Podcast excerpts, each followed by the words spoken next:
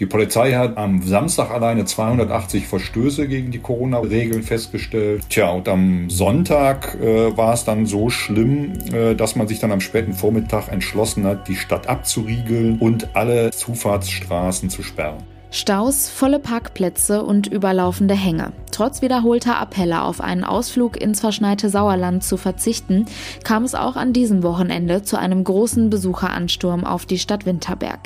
Jetzt reagierten die Behörden. Im Podcast erklären wir, was genau da los war. Außerdem sprechen wir darüber, wie es mit dem Lockdown weitergehen könnte und über die aktuelle Kritik an der Impfstrategie. Mein Name ist Julia Marchese. Schön, dass ihr zuhört. Der Rheinische Post Aufwacher. Der Nachrichtenpodcast am Morgen. Herzlich willkommen zur ersten Aufwacherfolge im neuen Jahr. Heute ist Montag, der 4. Januar 2021. Ich hoffe, ihr seid alle gut ins neue Jahr gestartet. Ab heute sind wir auf jeden Fall wieder wie gewohnt für euch da. Bevor wir nun über das Geschehen in Winterberg sprechen, schauen wir zuerst mal, welches Wetter uns aktuell erwartet.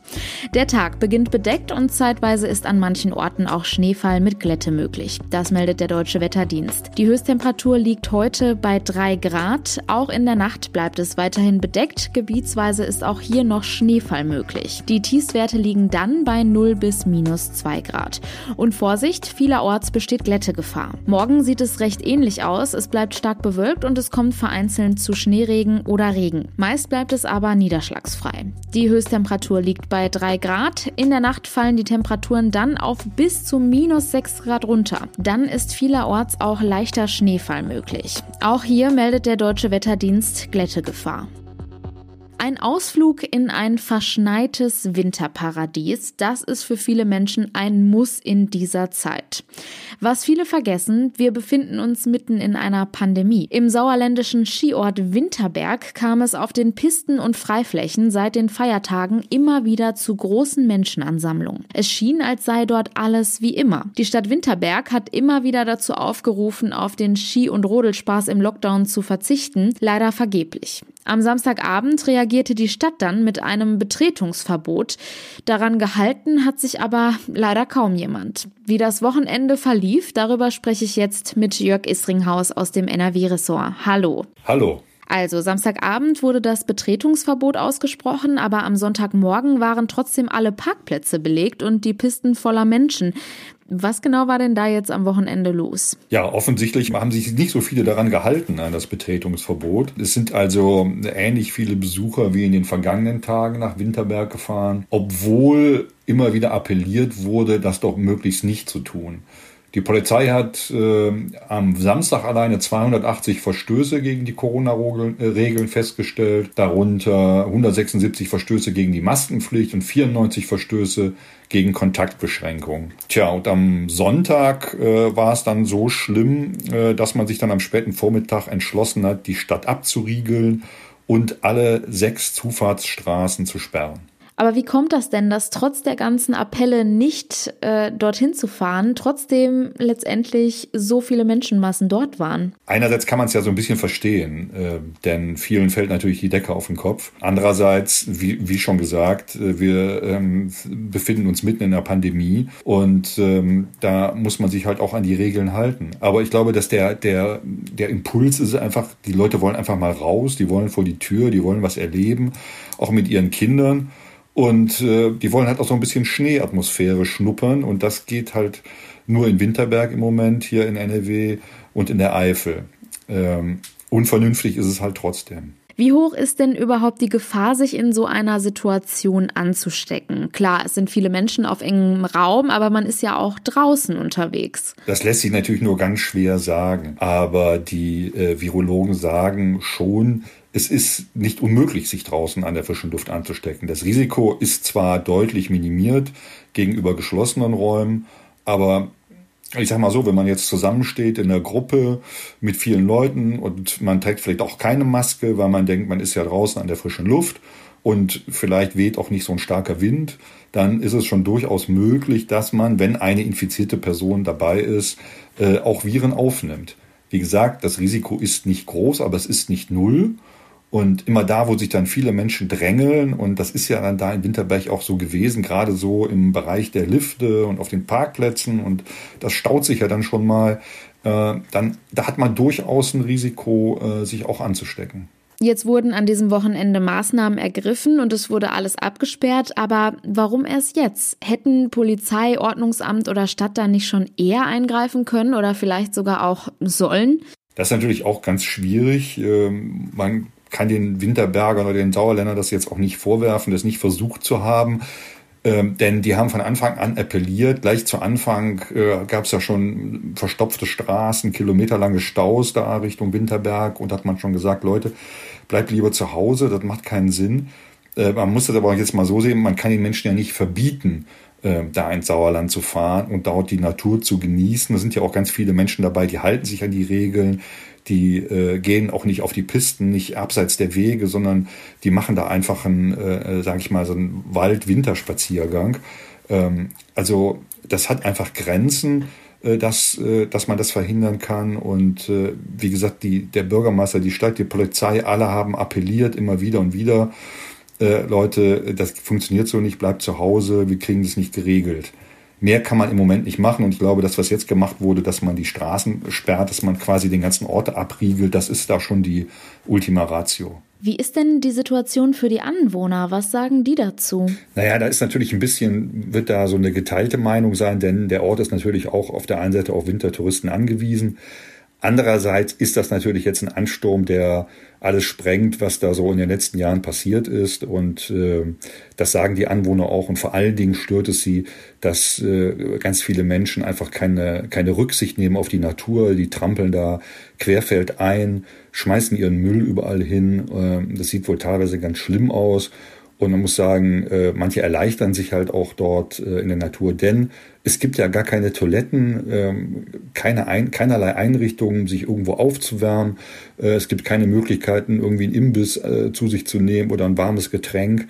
Äh, und so bringen die Leute dann teilweise ihre Sachen mit und, und schmeißen den Abfall einfach da in die Gegend.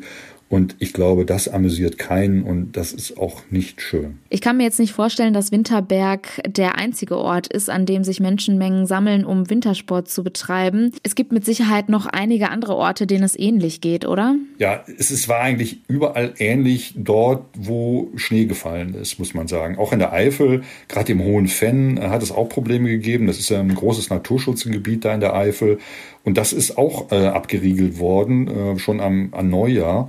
Und zwar von, der, von den äh, Behörden in Belgien, denn der Suafen geht ja auch äh, äh, auf, auf die belgische Seite.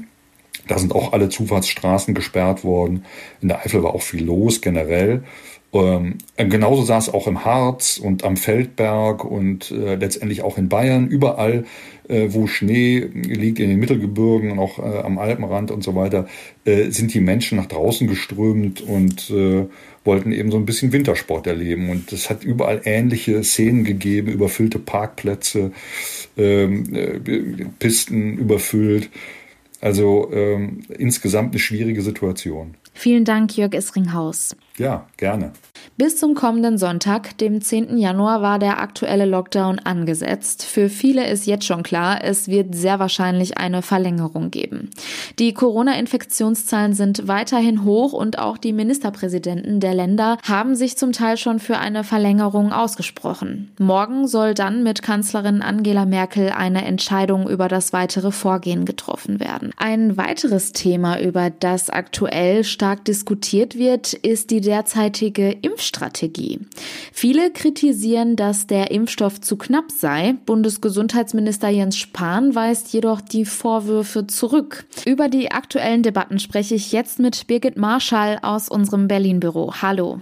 Hallo, ich grüße Sie. Wie lang wird der Lockdown voraussichtlich noch andauern? Was kann man dazu sagen? Ja, der Lockdown wird voraussichtlich bis Ende Januar verlängert. Das zeichnet sich ab, nachdem sich am Wochenende mehrere Ministerpräsidenten dafür ausgesprochen haben.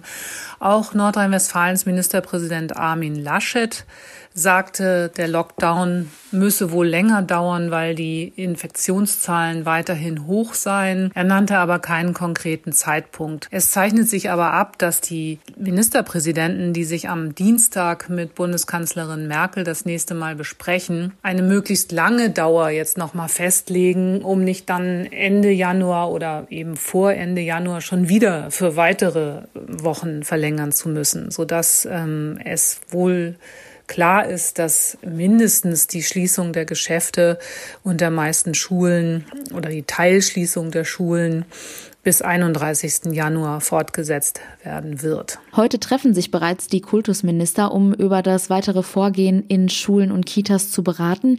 Was können wir da erwarten? Das ist natürlich eine der dringlichsten Fragen, ähm, die sich Eltern und Kinder stellen. Bisher ist ja beschlossen worden, alles bis zum 10. Januar möglichst ruhen zu lassen. Die Kultusminister der Länder beraten darüber, welches Konzept sie denn nun am 11. Januar Januar gemeinsam beschließen wollen. Da ist noch nicht ganz klar, was herauskommt. Es gibt äh, einige Länder, die eher dazu neigen, den Schulbetrieb und den Kita-Betrieb wieder aufzunehmen oder stärker aufzunehmen, weil sie eben geringere Infektionszahlen haben als andere. Es zeichnet sich wohl ab, dass der Präsenzunterricht ab 11. Januar dann vor allen Dingen erstmal für kleinere Kinder wieder eingeführt wird, also an Grundschulen.